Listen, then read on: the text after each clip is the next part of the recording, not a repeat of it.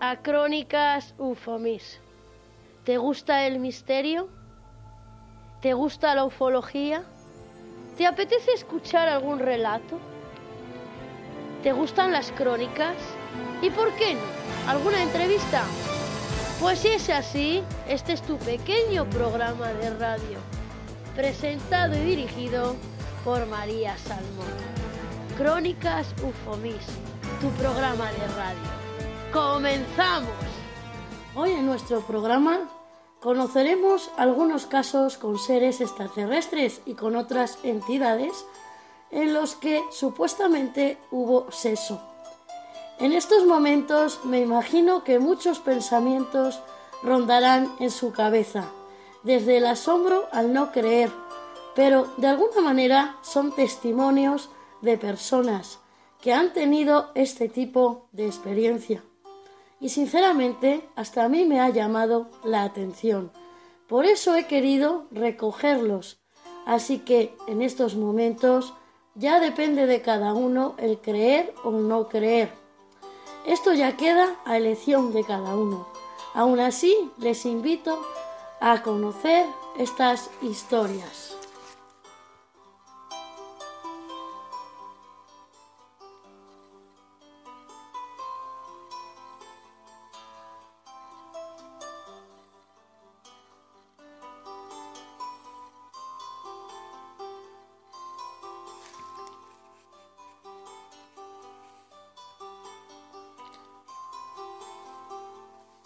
Espectrofilia es el fenómeno de supuestos encuentros sexuales con seres del más allá. Desde la antigüedad pueden encontrarse casos de personas que aseguraron haber tenido supuestamente intimidad con fantasmas, espíritus, entes, seres demoníacos y también con extraterrestres. La espectrofilia puede ser definida como el fenómeno sobrenatural que consiste en un encuentro sexual entre entidades o presencias del mundo de los espíritus, también llamados fantasmas, con personas de carne y hueso.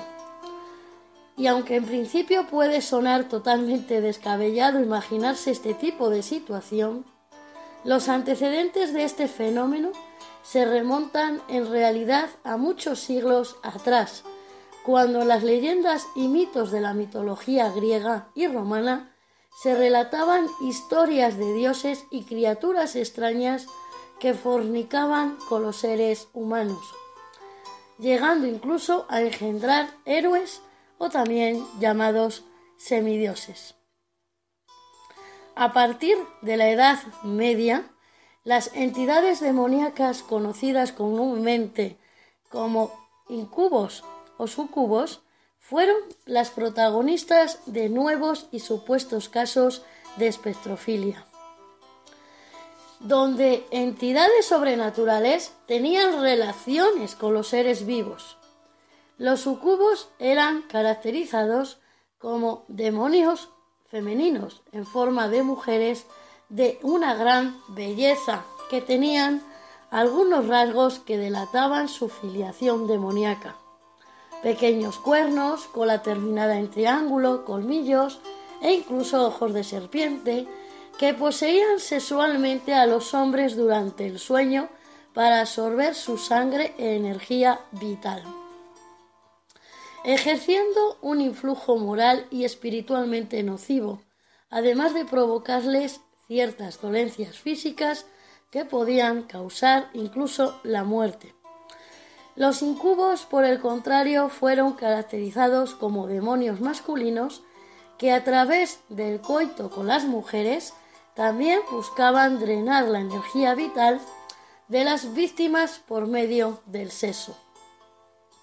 En el siglo XIX y siglo XX surgió una particular teoría que afirmaba que tanto los sucubos como los incubos no eran demonios, sino lujuriosas almas desencarnadas que, no habiendo todavía entrado al proceso de volver a nacer en otro cuerpo, vagaban por el mundo en los bajos planos del mundo astral, planos donde yacían los deseos más terrenales como la voluptuosidad desenfrenada que los animaba.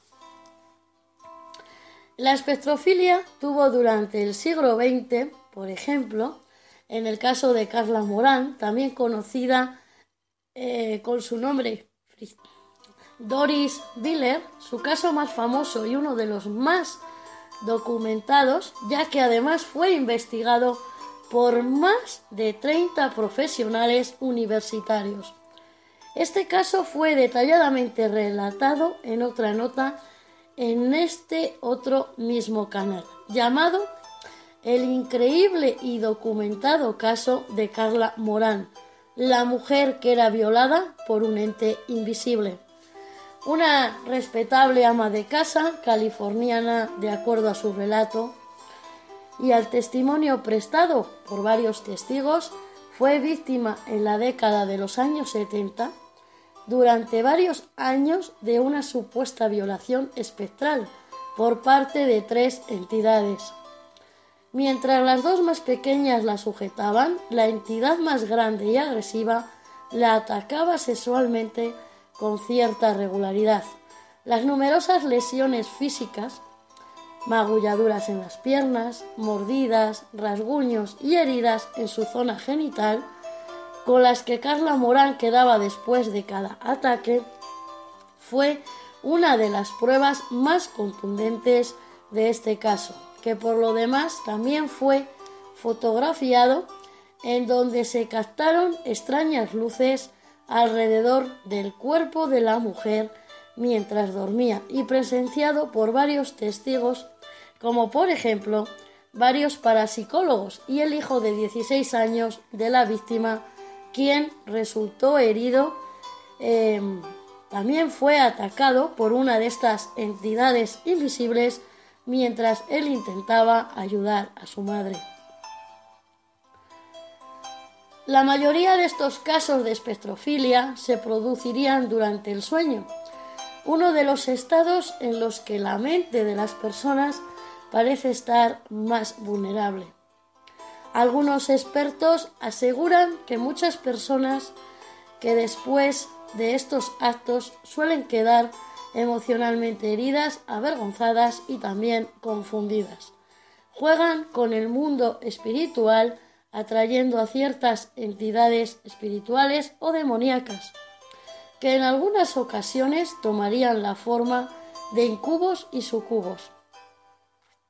Otros por el contrario, afirman que la mayoría de los espectrofilos en general confunden en su mente estos sucesos del sueño y la vigilia y que buscarían inconscientemente utilizar la imaginación para autosatisfacerse sexualmente. Si bien la mayoría de los supuestos casos de espectrofilia y encuentros sexuales no se publican demasiado, pues como comprenderán ustedes, las víctimas a menudo se sienten demasiado avergonzadas para hablar de un asaltante sexual que no se puede ver o derechamente por temor a que nadie les crea y a ser diagnosticadas con diferentes trastornos psicológicos. La prensa, especialmente la amarillista, ha publicado supuestos casos de personas y celebridades que aseguraron haber tenido sexo con entidades sobrenaturales y también con los llamados fantasmas. Algunos de estos, por ejemplo, la estrella del pop, Kesha, reveló durante un programa de radio que su canción Supernatural se inspiró en una experiencia paranormal erótica. También la modelo y actriz norteamericana Anna Nicolene Smith, por su parte, antes de su muerte, reveló que cuando vivía en su casa en Texas, tuvo varios encuentros sexuales sobrenaturales con una entidad del más allá. Según detalló, la primera vez experimentó un profundo terror, aunque posteriormente cambió de opinión, ya que había descubierto que su paranormal visitante no quería hacerle daño. También la modelo y actriz ucraniana Nastacha Braskiv reveló en tanto que en una oportunidad, mientras dormía sola en una habitación de un hotel, fue visitada por una difusa entidad vaporosa en forma de hombre. Y finalmente, el año 2011, Ronda Barón, una mujer de Arlington, Virginia, aseguró a la prensa local que era visitada las noches por el fantasma del fallecido cantante Jim Morrison, quien supuestamente habría vivido en la misma casa de esa mujer cuando era un niño. Estaba recostada cuando el espíritu llegó, se acostó a su lado y se volteó a mirarla. Era como una especie de neblina y podía ver a través de ella, aseguró la mujer a la prensa local, agregando que el supuesto espíritu correspondía al alma de Morrison, porque no es feliz y por eso regresa a esta casa en la que gozó de excelente felicidad cuando era un niño.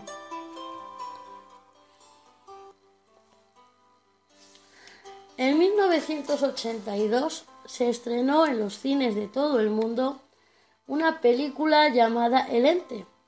Esta película era de terror y protagonizada por Bárbara Hersey, que relataba el caso real de Carla Morán, cuyo seudónimo era Dolis Vini, una madre soltera californiana que durante varios años aseguró ser violada por un ente invisible. La mujer, quien tras cada ataque sexual quedaba con evidentes marcas y magulladuras en su cuerpo, solicitó después de un tiempo la ayuda de un equipo de parapsicólogos y científicos de la Universidad de California, que analizaron detalladamente su caso. Y aunque Carla siguió sufriendo los ataques pese a la detallada intervención de los expertos, quienes incluso llegaron a fotografiar misteriosas luces en torno a su cuerpo, em, después de mudarse a Texas y a otros lugares del país, estas agresiones sexuales fueron remitiendo hasta desaparecer completamente al cabo de cuatro años, después de ser diagnosticada de cáncer. Carla Morán moriría, moriría perdón, en julio del año 2006. Recientemente también la prensa internacional informó de otro insólito suceso que hizo recordar al caso narrado en la película Lente, en este caso era una joven estudiante boliviana llamada Yurik Araona. Aseguró a la prensa de su país que un supuesto ente invisible abusaba sexualmente de ella mientras dormía, por lo que después que se produjeron estos primeros ataques, contactó a varios expertos en fenómenos paranormales en busca de ayuda. Uno de los expertos, entrevistado por la televisión boliviana y tras conocer todos los detalles de este caso, informó que se trataba de una presencia de sexo masculino que ingresaría a la habitación de esta joven por las noches a través de un espejo que había en su habitación, lo que coincide con la creencia milenaria de que los espejos son portales a otras dimensiones. Esta joven nos mostró varios moratones en sus piernas, producto de estos ataques, y nos relató que su pequeño perro también se percata de la presencia de este supuesto ente invisible que aparece en su habitación durante las noches, pese a que supuestamente no había nadie en ese lugar. Eh, un experto, tras analizar este caso, le recomendó a la joven sacar de inmediato ese espejo de la habitación y poner debajo del colchón de su cama un cuchillo y una tijera en forma de cruz, eh, como una especie de talimán protector. Mientras que algunos religiosos aconsejaron poner en determinados lugares de la habitación otros tipos de objetos sagrados para proteger a esta estudiante de nuevos ultrajes perpetrados por la omiosa y supuesta presencia.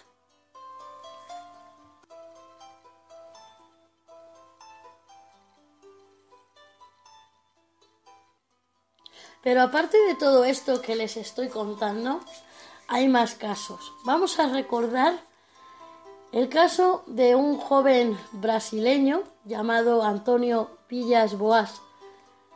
Él tenía 23 años y esto ocurrió en 1957, cuando gozó de un encuentro sexual interplanetario. Esto ocurriría el 15 de octubre, cuando él araba de noche con su tractor un terreno familiar en San Francisco de Sales, en el estado de Minas Gerais, para evitar laborear bajo el sol. Hacia la medianoche llamó su atención una extraña luz que cruzaba el cielo. El ovni llegó hasta la vertical del campo de labranza y empezó a descender cerca de donde estaba él. Intentó huir, pero el motor del tractor se paró y presenció el aterrizaje de un aparato, según describía en forma de ave, que desprendía una luz muy cegadora.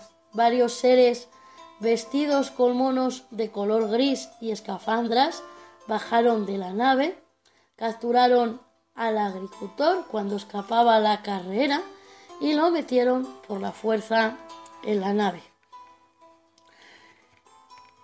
Eh, estos visitantes, según cuenta él en su testimonio, medían alrededor de metro y medio de altura. Eh, dijo que lo habían metido en una estancia circular de unos dos metros aproximadamente de diámetro, de altura, hasta que luego lo condujeron a otra en la que había como una especie de diván. Allí le desnudaron le extrajeron sangre de la barbilla, le lavaron con una esponja húmeda antes de dejarle solo durante unos 20 minutos. Tras este preámbulo y después de que la habitación fuera inundada con gas, entró en ella una mujer desnuda, con ojos azules rasgados, rubia, aunque pelirroja en el pubis y las asilas. Tenía, según el hombre, el cuerpo más hermoso que nunca había visto. La mujer se acercó en silencio y de pronto se apretó contra el cuerpo y empezó a frotar su cabeza contra la mía, así nos cuenta su relato.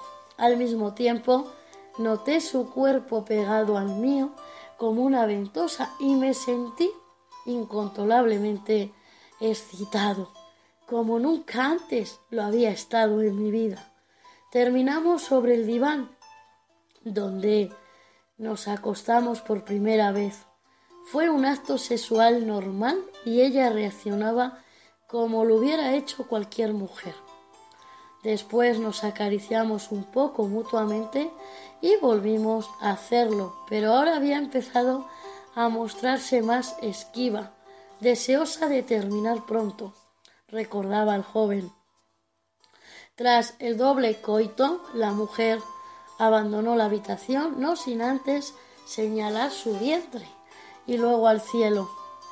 Los ufólogos interpretaron después este gesto como una alusión a la que la visitante, que tendría en su planeta al hijo producto de aquella noche de seso, eh, Díaz Bolas contó días más tarde todo esto ocurrido a un periodista de la revista O Cruzeiro, que escribía sobre platillos volantes y se convirtió así en el primer ser humano en confesar sus relaciones sexuales con una extraterrestre, algo de lo que no se retractó ni siquiera cuando a finales de los años 70 era ya un respetable abogado y feliz padre de familia. Pero hay más casos, aparte de este joven agricultor. Eh, también hay otras personas que hay testimonios donde aseguran que fueron violadas en platillos. Del hijo eh, alienígena, por ejemplo, del agricultor de Minas Gerais, nunca más se ha sabido, como tampoco del que gestó la australiana Marlene Traver. Créame o no, fui retenida cautiva en un platillo volante y violada, fecundada por un hombre del espacio exterior. declaró la mujer a The New York Clorin el 21 de noviembre de 1966. Esta joven de 24 años decía haber sido llevada a bordo de un ovni y forzada por un hombre alto y apuesto vestido con una especie de guerrera verde metálica, no rígida. Este embarazo fue confirmado después por un médico. Aunque del niño se perdió el rastro, es lógico porque hoy en día algunos expertos en platillos volantes sospechan que este caso fue una invención periodística, aunque otros nunca han descartado que puede haber producido casos más similares. Eh, Antonio Rivera, el padre de la ufología española, española perdón, creía que la historia de Saint Kurt, joven de 26 años, que decía haber sido violada por un extraterrestre el 2 de mayo de 1900 68 en Nueva York tenía todos los visos de ser cierta. Dudaba, sin embargo, de la autenticidad del vis a vis de Elizabeth Clare, una sudamericana que aseguraba haber tenido en 1957 un hijo con Ancón, vecino de un planeta del sistema de Alpha Centauri. En todos estos casos, incluido el de Boas, los terrícolas nunca se hacen con una prueba de su excepcional encuentro, ni tampoco se suelen denunciar este tipo de hechos a las autoridades y tampoco se suelen someter a un reconocimiento médico inmediato. Por eso les decía al principio que depende de cada uno el creer o no. Yo he querido compartir y traerles estas historias eh, para que también las conozcan y que cada uno opine lo que quiera. También los visitantes se arriesgan por su parte a contraer o propagar una enfermedad sexual por no recurrir a la fecundación in vitro para el programa de hibridación de los seres extraterrestres, ¿no? Esa técnica y otras solo las empiezan a usar en los años 80 eh, quizás sea porque, como ironiza el estudioso escéptico Luis Rodríguez González, algunas razas alienígenas parecen disfrutar con el procedimiento clásico y resultan ser amantes mejores que los humanos. O eso, o están tan atrasados como nosotros. Hace unas décadas, a pesar de sus portentosas naves, los frutos de estas relaciones entre especies eh, se van a veces con su progenitor alienígena al espacio. Otras, sin embargo, se quedan ahí. Pero nunca vuelve a saberse de ellos, como se pregunta Carl Sagan en El mundo y sus demonios en el año 1995. Se habla de números ingentes de casos de este tipo. No es raro que no se haya visto nunca nada anómalo en las ecografías habituales de estos fetos, ni tampoco en las amnionitis y que nunca haya habido un aborto que fuera un híbrido extraterrestre, se pregunta. ¿O es que los médicos son tan idiotas que echan una ojeada al feto, ven que es medio humano y medio extraterrestre y pasan al siguiente paciente? Tampoco se ha detectado un aumento significativo de niños con antenas o tres ojos en las guarderías durante el último medio siglo. Esto ya en forma de chiste. Eh, hay un libro que se llama Las aducciones, eh, algunos lo consideran último. En este libro se recorre la historia de los secuestros por extraterrestres que de alguna manera están vinculados al folclore y a la ufología y en los que también pueden encontrar eh, algunos relatos eróticos de este tipo. Pero no hemos terminado, hay más. Em, vamos a hablar de más casos. Hola, ¿qué tal? Soy Darío Fernández, editor de Fenómeno en Español. Cuando me hablan de abducciones, no puedo no pensar en el que para mí es el caso más documentado de abducción combinado con relaciones sexuales con extraterrestres, que es el caso de Antonio Vilas Boas. En octubre del 57, Antonio Vilas Boas, un trabajador de San Francisco de Sales, en el estado de Minas Gerais, en Brasil, comenzó a trabajar de noche en el campo. Lo hacía de noche, ya que aquel verano era extremadamente caluroso y trabajar de noche hacía su trabajo mucho más liviano. Durante varios días vio luces en el campo que estaba arando hasta que el 16 de octubre su tractor se, se le paró el motor. Una luz iluminó su tractor y presa del miedo, Antonio saltó de él e intentó salir corriendo. Automáticamente dos seres más bajos que él, de aproximadamente un metro cincuenta de altura, lo sujetaron fuertemente y lo llevaron a la fuerza a la nave que había aterrizado unos metros detrás del tractor y que hasta el momento no había sido visto por Antonio. Resumiendo, fue desvestido, bañado con un producto color verde y de olor nauseabundo, y acto seguido entró en la habitación un extraterrestre, evidentemente femenina, cabello hasta los hombros, rubio, piel parecida a la humana aunque un poco más clara, ojos almendrados y sin labios. A pesar de su aspecto, según Vilasboas no era muy agraciada, automáticamente se le produjo una erección, perdón por la palabra, que él dice que puede haber sido causa del líquido verde que lo untaron en el cuerpo y tuvo relaciones sexuales con la extraterrestre.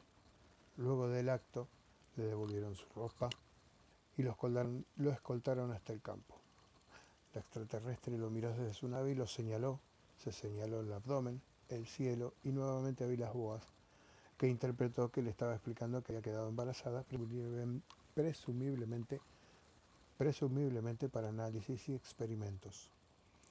En su libro Los hombres de negro y los ovnis, Fabio Serpa contó el caso en detalle e incluso viajó, habló con el testigo y hasta hizo que le realizaran exámenes y estudios, dando por resultado que Vilas Boas no miente. Vilas Boas falleció en 1992 sosteniendo su historia.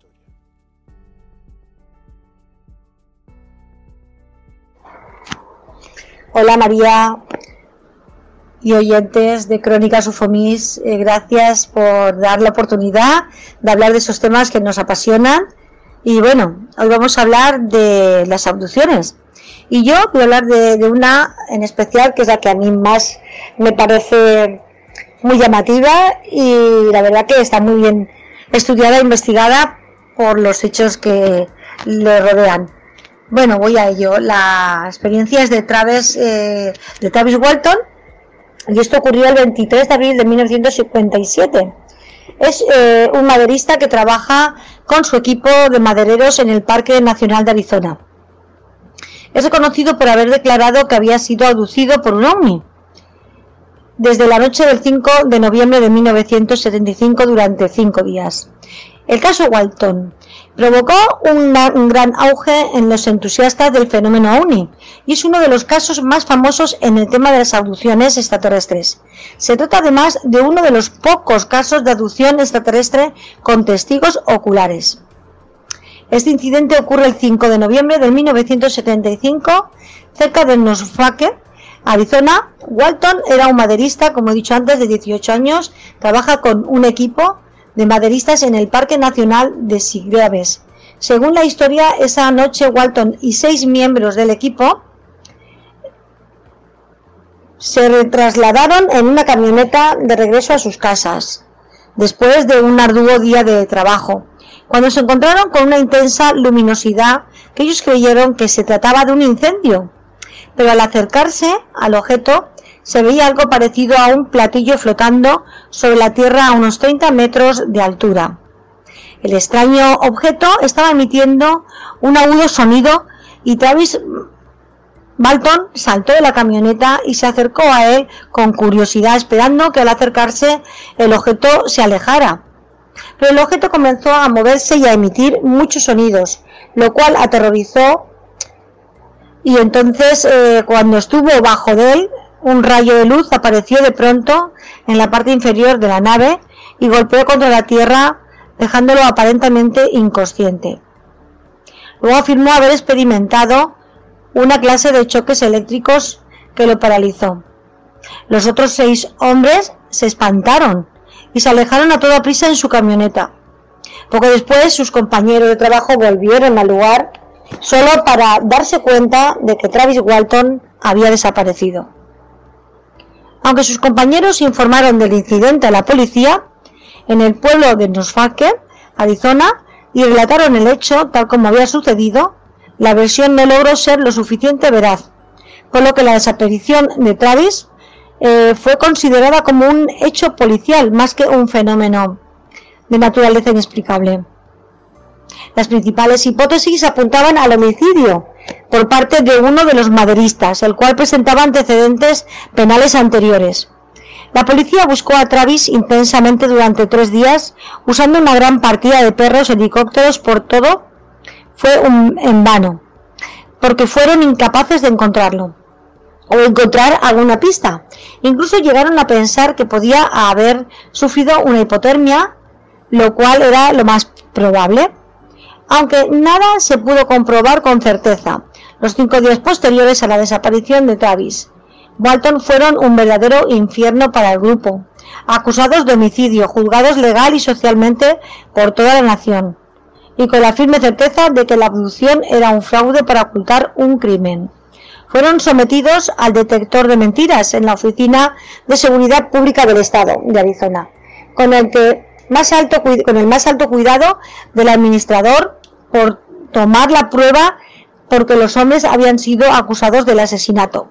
El examinador del polígrafo altamente cualificado, miembro de la Asociación de Polígrafos del Estado de Arizona, Gibson, escribió en su informe que habían dicho la verdad y lo comentó. Lo único que les puedo decir es que pasaron la prueba. El compañero Travis Walton, Mickey Rose, dijo que mientras les eh, aplicaba el polígrafo, Gilson parecía ser un que, creía en lo que estaban contando.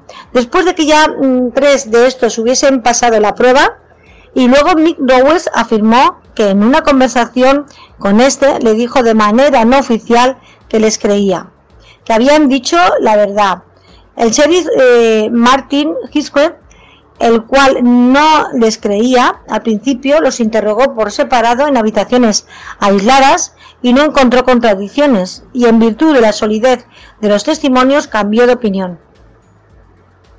En un periódico estadounidense dijo, estoy seguro de que vieron un ovni. El quinto día de la desaparición, la familia de Travis recibió una llamada telefónica desde un teléfono público. El interlocutor decía ser Travis Walton. Mickey Rowers, el mejor amigo de Travis, no se lo podía creer y partió en su busca junto con su familia. Travis recuperó la conciencia y se encontraban en un pavimento frío al oeste de Weber, Arizona. Cuando llegaron al lugar que se mencionaba en la llamada, un teléfono público ubicado, eh, ubicado en una gasolinera, encontraron a Travis al lado del teléfono público y apenas hablaba y se encontraba en un estado físico y psicológico muy deteriorado. Al día siguiente, la policía y toda la opinión pública tuvieron que retractarse sobre lo ocurrido y el caso, al menos policial, legalmente fue descartado. Según eh, el relato de Walton de lo sucedido después de haber sido golpeado contra la tierra, pues despertó en un cuarto parecido a un hospital, todo de metal. Estaba tendido de espaldas y fue recuperando la conciencia lentamente, sintiendo mucho dolor en la cabeza y en la zona del pecho. Era observado por extrañas criaturas con cabezas calvas de no más de un metro y medio. Travis describe a estas criaturas de apariencia muy blanca, sin cabello, sin pestañas ni cejas, con cabezas y ojos grandes, con narices y bocas y orejas pequeñas. Se puso histérico, los golpeó alejándolos de él y saltó de la mesa, pero empezaron a ir hacia él porque mm, por lo que agarró un objeto de los que habían allí y los amenazó. Los seres se dieron la vuelta y dejaron la sala. Como Travis tenía miedo de que los seres volvieran, salió de allí y entró en otra sala, donde había una especie de proyección como un mapa de estrellas enfrente de él una silla, y mientras intentaba encontrar una salida, un hombre de apariencia humana, más alto que él y más grande, con el pelo castaño rubio y ojos color avellana, y con un casco entró en la sala de Travis, intentó hablar con él. A este hombre, pero él no aceptó, lo dejó afuera donde se encontraba, lo cual estaba aparentemente dentro de una gran sala o construcción o probablemente una nave más grande. Este lo dejó entrar en otra sala donde otros humanos como el anterior mencionado le pusieron una máscara de plástico sobre la cara y lo dejaron inconsciente. La siguiente cosa que recuerda es que estaba tendido en la autopista viendo el platillo volador despegando hacia arriba rápidamente. Solo era capaz de recordar unas pocas horas del tiempo que desapareció. Y se sorprendió mucho cuando le dijeron que había transcurrido cinco días. Walton dice que lo que más le impactó fueron esos ojos, que al mirarlos parecían mirar a través de él.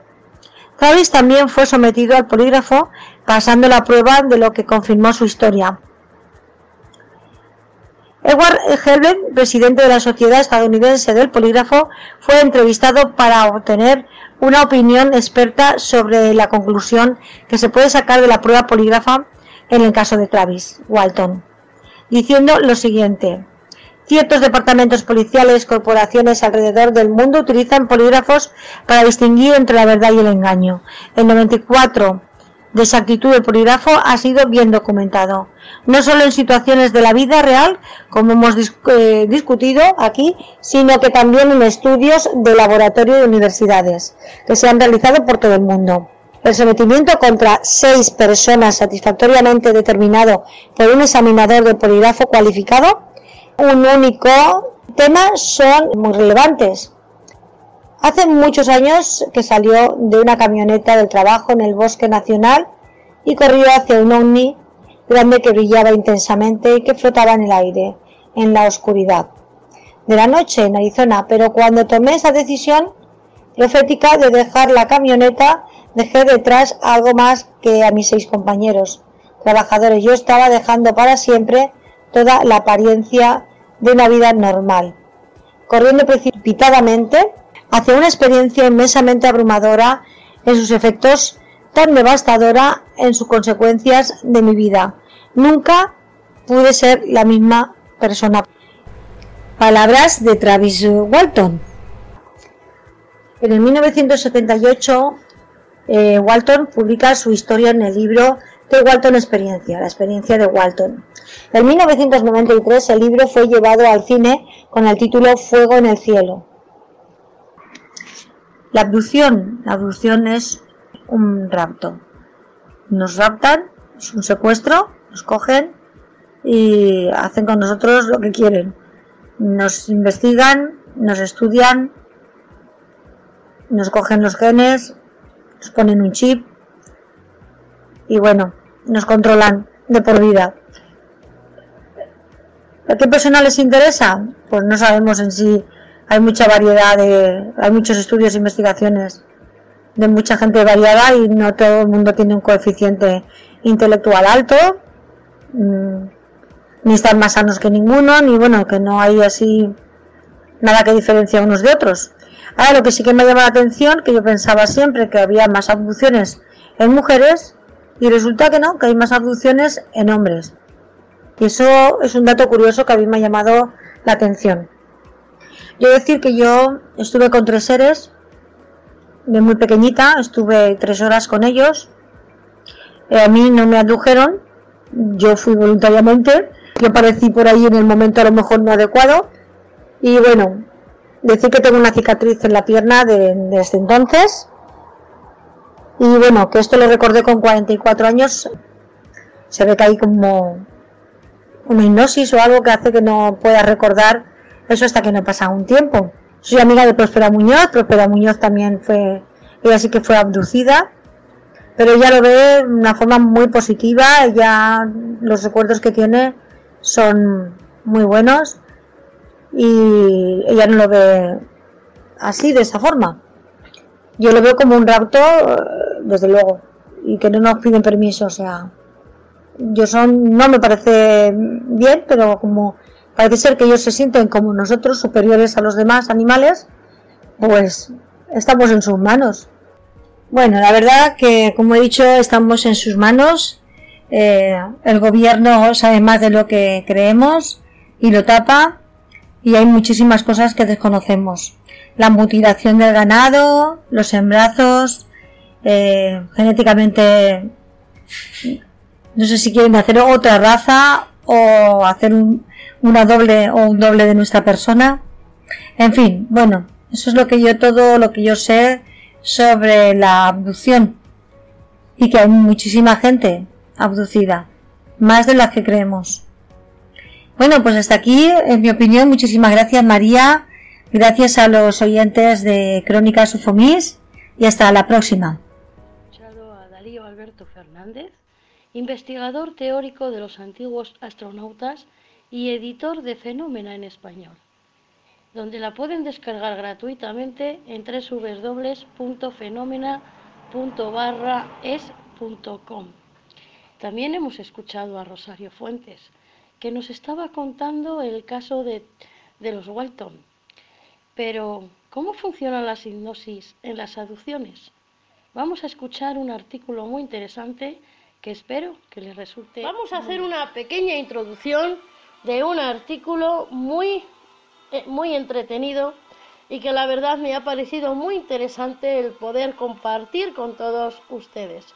Este artículo es de Isidro Pérez Hidalgo y en él nos cuenta cómo funciona la hipnosis en las investigaciones de las aducciones extraterrestres.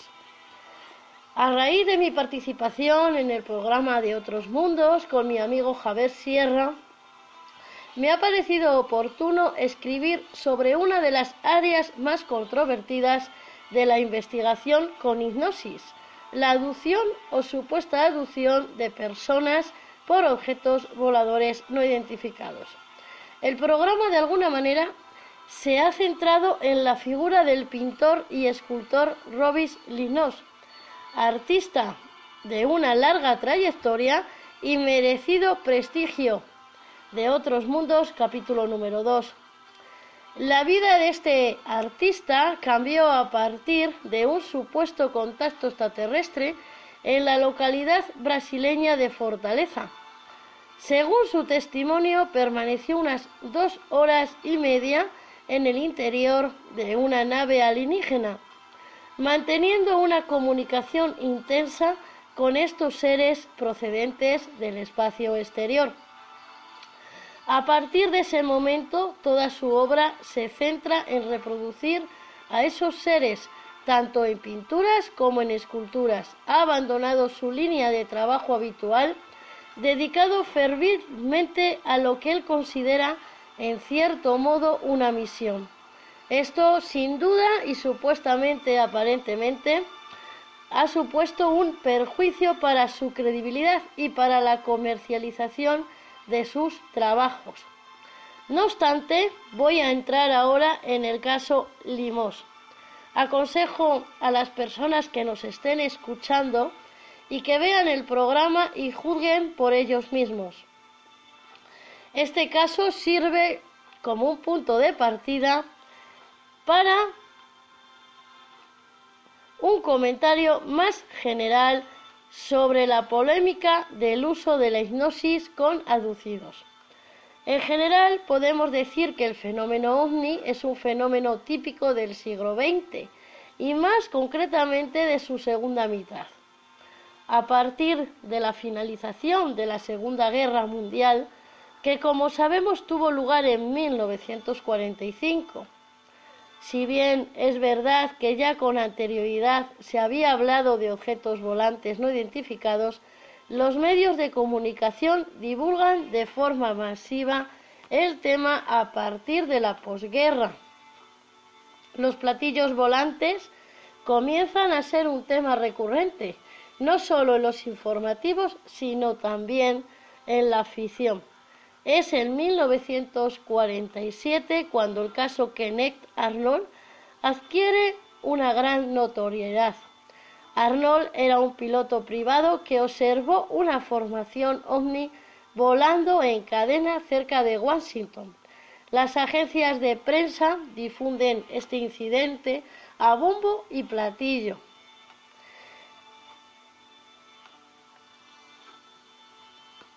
Y de hecho, a partir de aquí es cuando comienza a utilizarse la denominación de los platillos volantes, ya que según el testimonio de este piloto, Los objetos volaban con una trayectoria irregular que le recordaban un plato lanzado al agua. No obstante, la Fuerza Aérea de Estados Unidos consideró que el avistamiento de Arnold era tan solo un espejismo.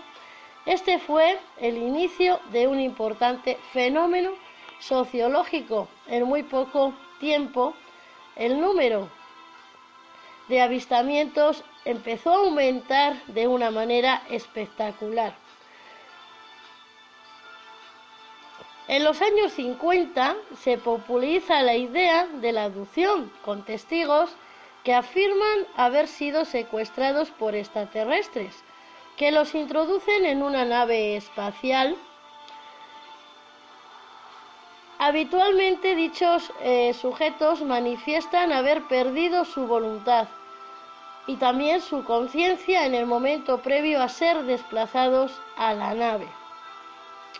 También refieren con frecuencia una distorsión del tiempo. En muchos casos también relatan haber tenido pesadillas recurrentes, cicatrices o marcas de origen desconocido y reacciones fóbicas. En Brasil, uno de los primeros encuentros de esta naturaleza traumática se produjo en el año 1957, según el relato, el relato perdón, de Antonio Villas Boas. Él cuenta que fue raptado por un humanoide que lo introdujo en una nave en la que mantuvo relaciones sexuales con una atractiva mujer extraterrestre. Esta experiencia de unas cuatro horas de duración de tiempo real le pareció que duraba unos dos días. Hasta su muerte, acaecía en 1992, se mantuvo firme en la narración de los hechos. En 1961 se produce supuestamente el que fue el caso más famoso de aducción en la historia de toda la ufología un matrimonio, Bernie y Betty Hill, experimentan un episodio singular en el que se utilizó la hipnosis como procedimiento de investigación por el psiquiatra Dr. Benjamin Simon. Aunque dicha hipnosis se practicó en 1964, según la narración del matrimonio, ellos se encontraban conduciendo, volviendo de unas vacaciones y circulando por Neus Haspire. Avistan un punto luminoso en el cielo y parece que el, que el objeto los acompaña en determinados momentos de su viaje, hasta que, por ejemplo, desciende sobre su coche en el que ambos viajaban, situándose a unos 25 metros por encima. A continuación, ellos experimentan un estado de conciencia alterado y perciben una especie de sonidos extraños. Bernie había detenido el vehículo para después huir con el temor de que unos seres extraños que habían divisado con prismáticos dentro de la nave les capturen. Después de llegar a su casa, esta pareja siente sensaciones inexplicables y se duchan varias veces en un intento de descontaminarse de una posible radiación. También dibujan lo que han visto. Según parecen sus ilustraciones, coinciden en gran parte. En aquel mismo año se ponen en contacto con la Fuerza Aérea de los Estados Unidos para exponer el caso. Los militares, después de estudiar este caso, consideran que los Kill habían interpretado erróneamente que el planeta Júpiter era una nave extraterrestre. Recurren algunos expertos civiles desde la incredulidad de la USAT. Ya en el año 1963 hacen pública su experiencia con la consiguiente conmoción generalizada, después de encontrarse con opiniones muy variadas sobre los hechos ocurridos esta pareja decide buscar ayuda profesional. Fue en el año 1964 el doctor Benjamin Simon comienza su investigación utilizando la hipnosis en varias sesiones con Bernie y Betty, en citas individuales, con el objeto de evitar que sus testimonios pudieran tener una influencia recíproca. Estas sesiones con Bernie parece que tuvieron mayor implicación emocional que las de Betty. Después de dichas sesiones, el doctor Simon llegó a la conclusión de que la hipótesis más razonable era que los recuerdos de Bernie habían sido provocados por las pesadillas recurrentes que padecía Betty a partir del supuesto encuentro ovni. Bernie describe a los seres que le secuestran como personajes que se comunican mediante telepatía y le someten a una serie de exámenes físicos bastante desagradables. Betty, en cambio, señala que hablaban con ella en inglés Ambos consideran que las sesiones con Simon fueron útiles, a pesar de que a veces no estaban de acuerdo las versiones de los hechos. Este caso fue creciendo en popularidad y en 1966 el escritor John Fuller publica, de acuerdo con los Kill, un libro que se convirtió en los best-sellers que en su edición en español se tituló El viaje interrumpido. Si bien este ha sido el caso más conocido de aducción, ha habido una amplia causística sustentada también por la cultura popular, con abundantes cómics, libros, películas sobre este tema. Por ejemplo, en el año 1977 se lanza la película de Stephen Spielberg, encuentros en la tercera fase. Una traducción más precisa hubiera sido encuentros del tercer tipo. El título del film se basa en la clasificación de J. Allen Hinden, un astrónomo americano que trabajaba para la Fuerza Aérea de Estados Unidos. Dichos encuentros denominados de tercer tipo son aquellos en los que habría una interacción directa entre seres extraterrestres y seres humanos. Es curioso que Hinnen era en un principio bastante escéptico, em, terminó convirtiéndose en defensor del origen extraterrestre o extradimensional de estos fenómenos. Un caso más reciente ha sido el de Stan Romanek, que ha aparecido con mucha frecuencia en los medios de comunicación desde el 2008, afirmando haber sido aducido por extraterrestres, haber sido objeto de un implante, de un artefacto por los alienígenas, asegurando mantener comunicaciones telepáticas con ellos, etc. Romanet ha sido desenmascarado y ha admitido hacer, haber falseado vídeos cuando no se ha negado a pasar por una serie de, pueblas, de pruebas. Perdón. En el 2017, además, se le encontró culpable de posesión de pornografía infantil, lo que aporta poco de positivo a su imagen ya suficientemente desacreditada. El doctor Leon eh, 1999, fue uno de los primeros psicólogos interesados en la aducción. Después de estudiar eh, algunos testimonios de las víctimas, llegó a creer en la veracidad de este fenómeno. Parece que él mismo llegó a considerarse un contactado, lo que le hizo perder credibilidad como profesor universitario.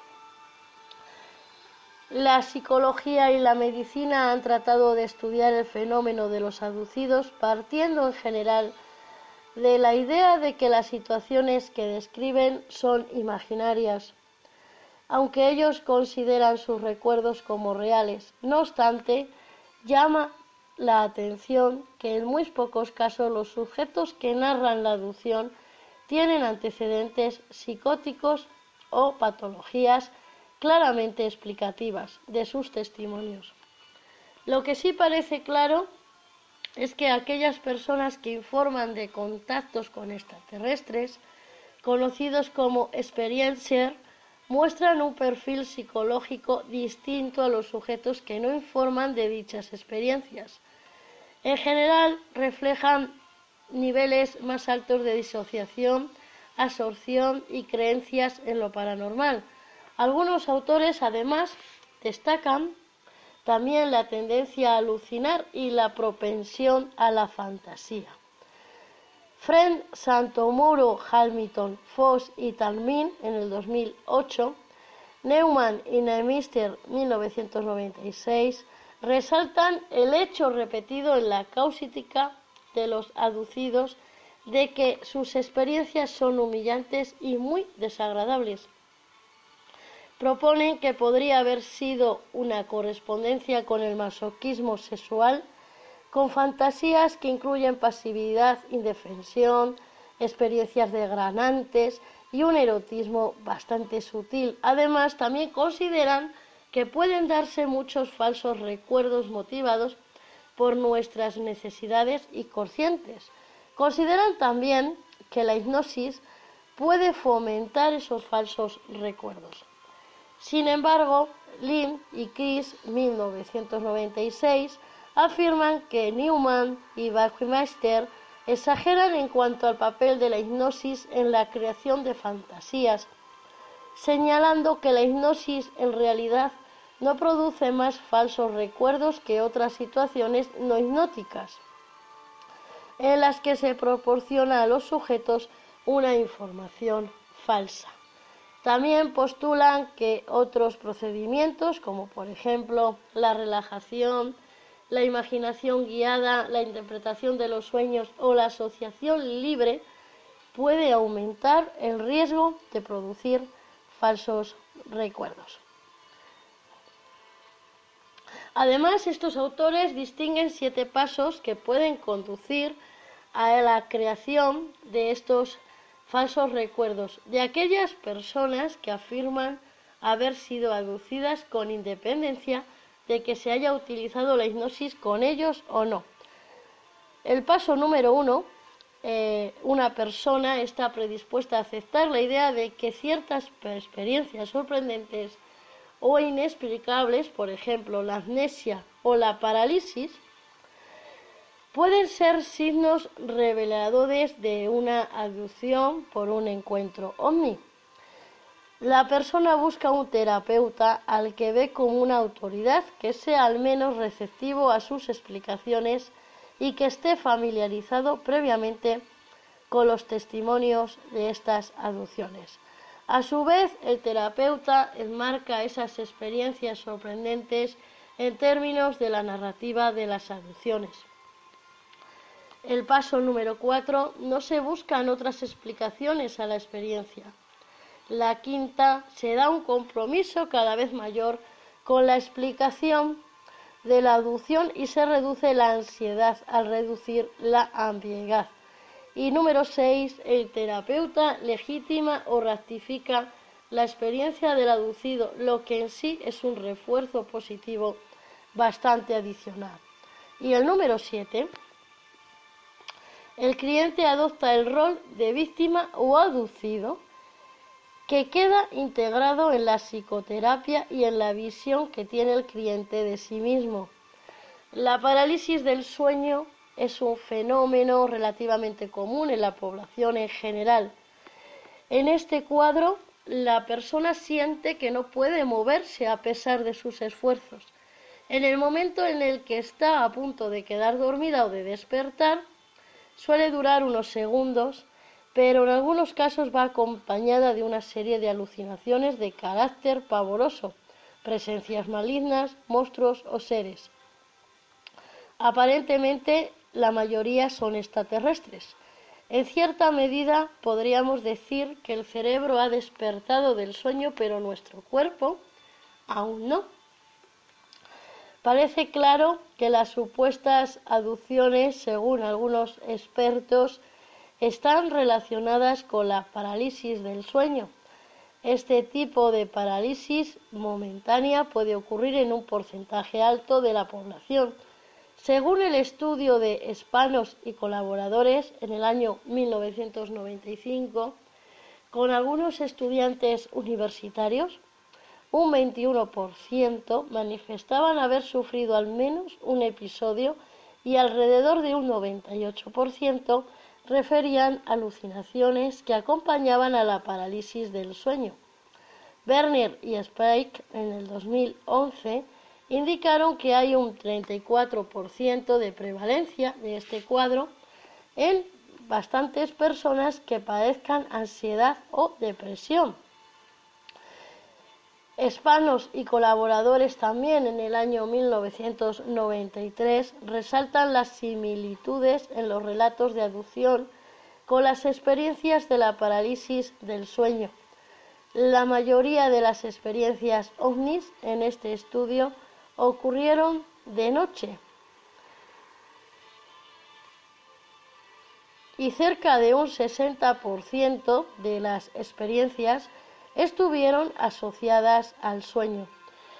Brasmore y Koch en el año 2000 encuentran que existe una marcada asociación entre parálisis del sueño y aducciones y no encuentran en cambio relaciones entre aducción y sintomatología del lóbulo temporal. Nagy y colaboradores también en el 2004 encuentran una mayor presencia de parálisis del sueño en personas que habían sufrido abusos sexuales en la infancia al ser comparadas con un grupo control. En el año 1987, un autor, Winnie Strieber, logró un gran éxito con el libro Comunión, a True Story, Counting with the Ungaingon, que ha sido seguido por otras obras con la misma temática y que estaba dirigido al gran público. Existe además una traducción al español de este libro, Strieber 1988, en el que este escritor habla de sus propias experiencias con extraterrestres, que al parecer fueron en gran parte obtenidas a partir de la hipnosis que le practicó Booth Hawkins, eh, un investigador creyente de la teoría alienígena de las aducciones y que originalmente se dedicaba al, al arte. Hawkins además tuvo contacto con John Mann, psiquiatra que realizó también numerosas investigaciones hasta su muerte en el año 2004. Su trabajo en la Universidad de Harvard corrió serio peligro dado su interés en esta temática, que le alejaba de alguna manera eh,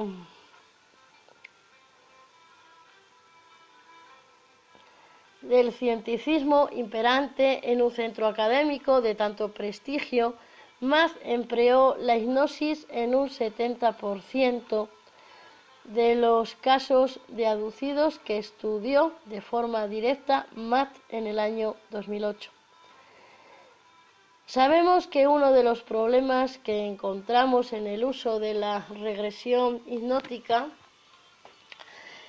es la inducción de falsos recuerdos. También sabemos que el terapeuta puede ser el culpable de la creación de esas distorsiones Em, de la memoria si aplica la hipnosis de forma incorrecta, guiado mediante sugestiones al paciente para que rectifique en su relato el punto de vista previo el que el hipnólogo tiene sobre los hechos.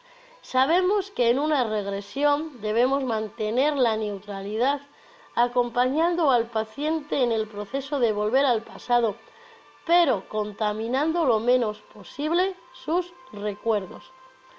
Durante los años 80 se produjeron muchos casos en los que un mal uso de la regresión hipnótica condujo a situaciones legales complejas por denuncias, incluso de abusos sexuales, que estaban asociadas de alguna manera a los falsos recuerdos obtenidos mediante hipnosis.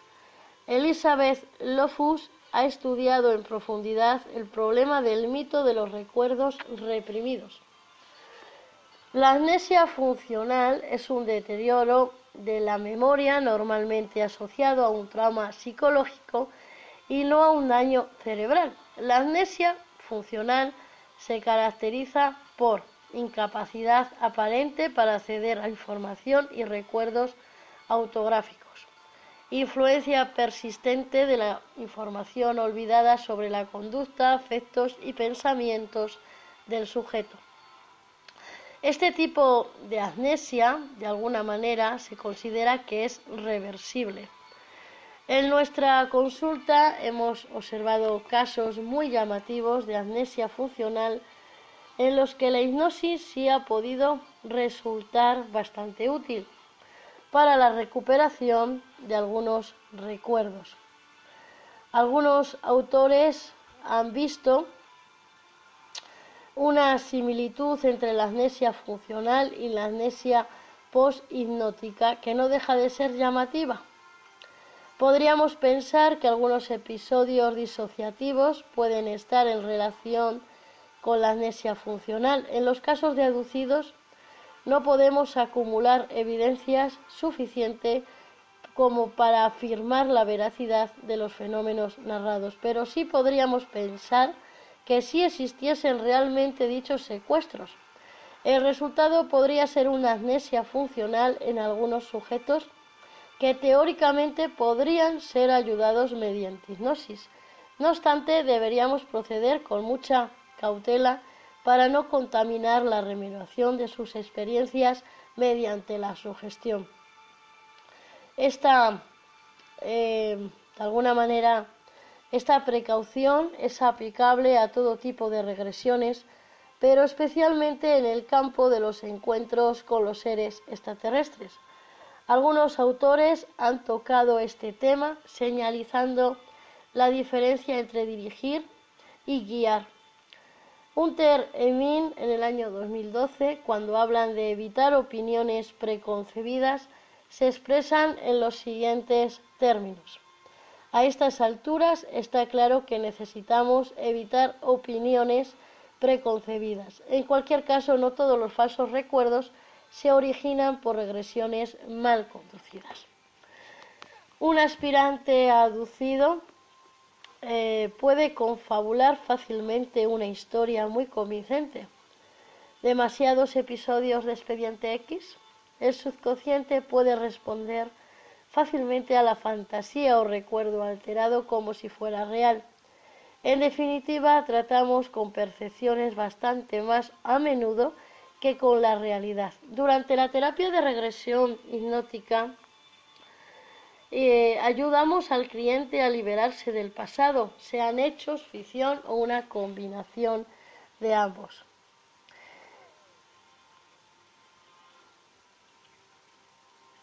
interpretaciones, por tanto, no tenemos que oponernos a su punto de vista, sino más bien mantenerlos en una neutralidad abierta a diferentes explicaciones. A Manesis podríamos realizar una entrevista breve para evaluar el estado psicológico eh, general del paciente y recoger toda esa información específica que puede recordar antes de que procedamos a la intervención hipnótica. En este paso debemos valorar el impacto psicológico que la experiencia, ya sea falsa o real, ha producido a esa persona. Em, en la historia clínica es recomendable verificar si el paciente ha tenido experiencias que podríamos considerar pseudo alucinatorias y que pudieran tener una cierta similitud con las aducciones, fenómenos como el de Jabú, las experiencias de naturaleza telepática, la percepción de contacto con personas fallecidas, este tipo de acontecimientos o percepciones en la vida de la persona podemos entenderlos como fenómenos hipnóticos naturales en relación con la capacidad de absorción, aunque no tenemos datos empíricos que relacionen las experiencias de aducción con la escala Tellegen, a la que hemos hecho mención en un número anterior de hipnología. Aunque en general los aducidos no son personas con un diagnóstico de psicosis, conviene tener en cuenta esta posibilidad. También valorar si la experiencia supone algún tipo de ganancia secundaria o de mecanismo de compensación. Es interesante también que el relato verbal que nos facilita el sujeto se complemente con el uso de respuestas ideodinámicas, preferiblemente con los códigos si no, no sé, antes de proceder con el interrogatorio ideodinámico, deberíamos entrenar al sujeto en responder de este modo a una serie de preguntas intrascandescentes para dar mayor validez a las respuestas relacionadas con los hechos que queremos examinar. También se suele realizar una grabación en vídeo que puede aportar aspectos interesantes para revisar posteriormente la exploración hipnótica. Eh, también sigue siendo recomendable en esta fase en el clínico no entre a la objetividad de los recuerdos, a dictaminar si es verdad o mentira lo que este sujeto le está explicando. Em, podemos estimularle a que busque evidencias complementarias, testimonios de otras personas, huellas físicas, pruebas médicas si son pertinentes, consultas a especialistas fiables en el tema de la ufología y un largo etcétera. Posiblemente lo más importante será determinar si después de todo este proceso el supuesto aducido necesita ayuda psicológica o no. En algunos casos puede que sea necesario abordar el tratamiento estableciendo un diagnóstico de de presunción. Em, también contacto con los medios de comunicación. En muchos casos, la persona que se siente aducida busca hipnosis por consejo de los medios de comunicación. Esto puede suscitar algunos problemas que debemos considerar. Lo primero, la privacidad. La información que suministremos a un medio de comunicación deberá siempre contar con el permiso del paciente y debe ceñirse a los datos indispensables para el estudio del caso, sin invadir otros aspectos de su vida privada. En esta privacidad debería omitirse cualquier tipo de diagnóstico.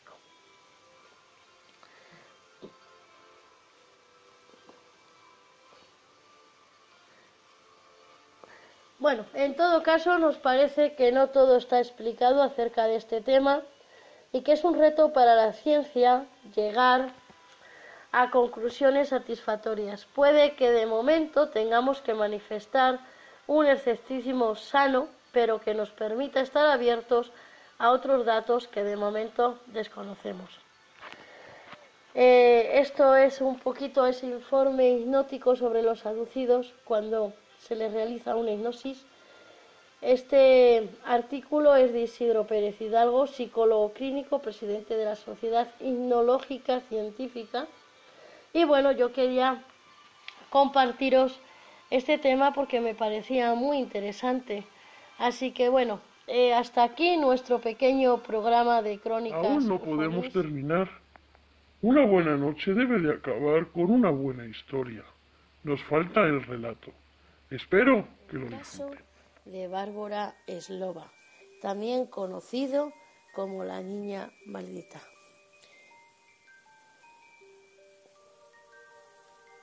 Bárbara Eslova era una niña con una extraña enfermedad llamada hipopiturismo.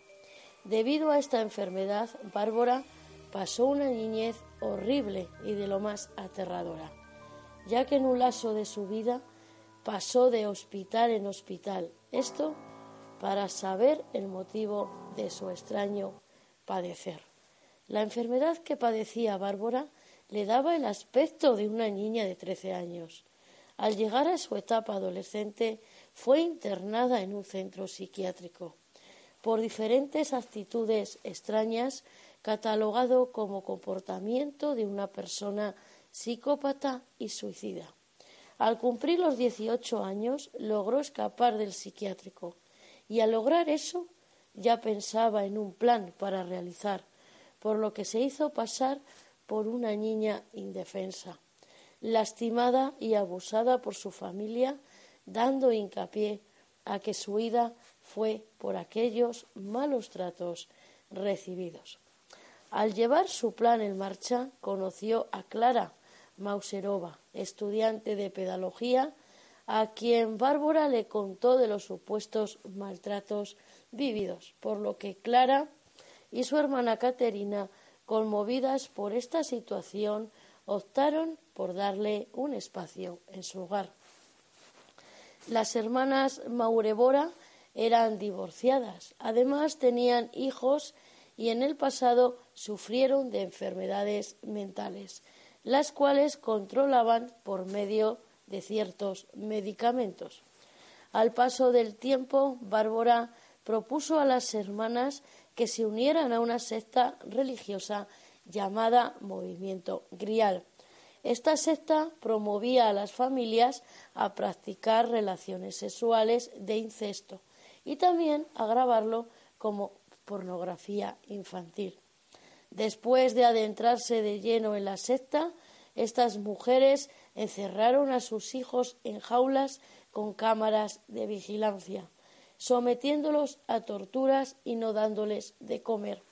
Entre las torturas les quemaban la piel, les cortaban parte de las orejas, los cuales les comían. Así fue la vida de estos menores durmiendo sobre sus excrementos y mutilados de sus pequeñas extremidades. Aparte de la brutalidad realizada a los menores, Bárbara guardaba una caja con fotografías de los menores donde se apreciaban las torturas que se les realizaban. Con el paso de los días, los vecinos de estas mujeres comenzaron a sospechar sobre alguna situación extraña sobre su entorno, por lo que optaron por investigar descubriendo la más aterradora y lo más aterrador que jamás habían pensado. Uno de aquellos días, tras escuchas lamentos espeluznantes, llamaron a la policía.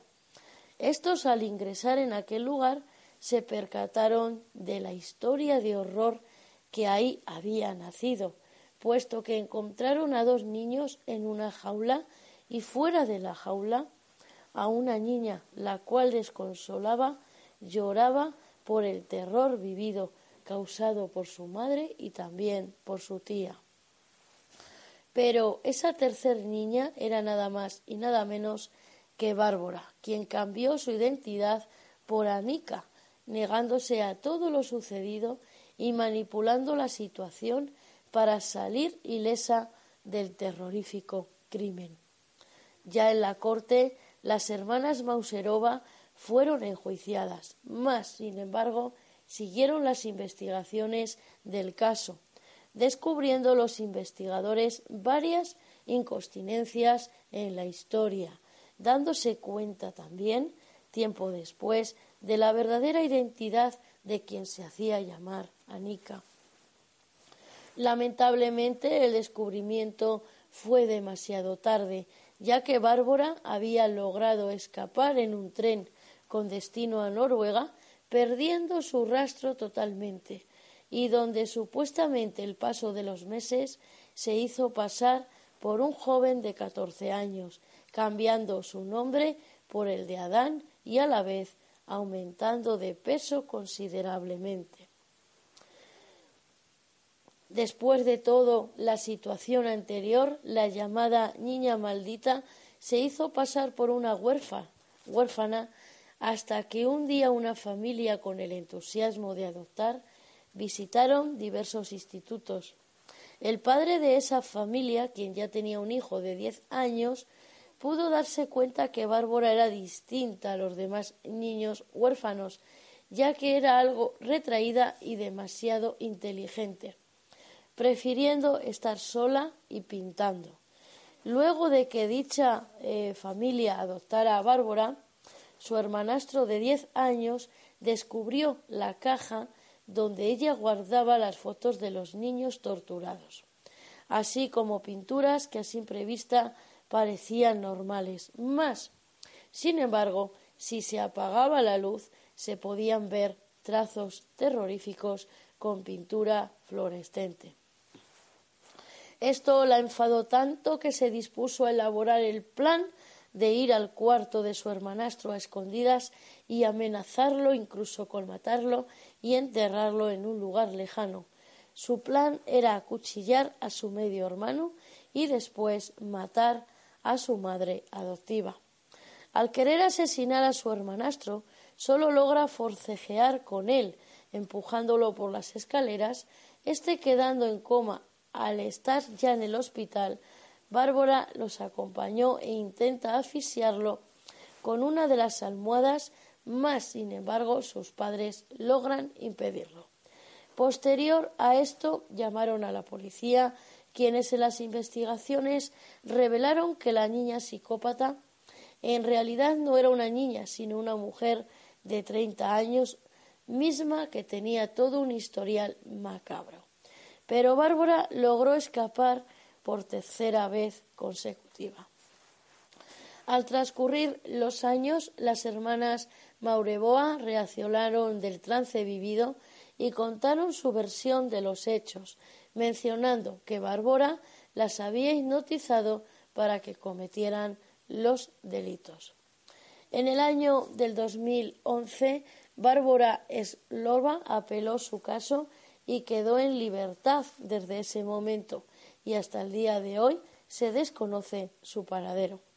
En el año del 2009, además, se realizó y se estrenó una película de terror titulada La huérfana, donde los actores principales eran Leonardo DiCaprio y Vera Farmiga. Esta trama contaba la historia de una familia que quería adoptar a una niña de supuestamente ocho años. Tres distintas situaciones y diferentes situaciones que se descubre que esa niña no tenía ocho años, más bien que tenía treinta y tres, y padecía de enfermedades mentales y de una enfermedad extraña llamada hipopituirismo. La cinta cinematográfica tuvo un gran éxito, más sin embargo, los más pocos sabían es que esa historia había sido inspirada en la vida de Bárbara Slovo. Crónicas Ufomis, tu programa de radio. Vamos llegando a la finalización de nuestro programa del día de hoy. Pero recuerden que regresaremos muy pronto. Si tienen alguna historia que quieran que compartamos, han escrito un libro o desean contarnos cualquier cosa, pueden ponerse en contacto conmigo a través del correo electrónico salmonchillón.com o también a través de la página de En tu Radio, a través de Facebook, QRZ Luz Rubí María Salmón. Ya saben, Crónicas Ufomis les espera en el siguiente programa. Recordarles que también me pueden escuchar en Sombras al final de la escalera y también en lo que la verdad no esconde. Hasta aquí nuestro pequeño programa de hoy. Espero que les haya gustado. Que pasen una feliz y hermosa noche. Crónicas Ufonías, tu programa de radio.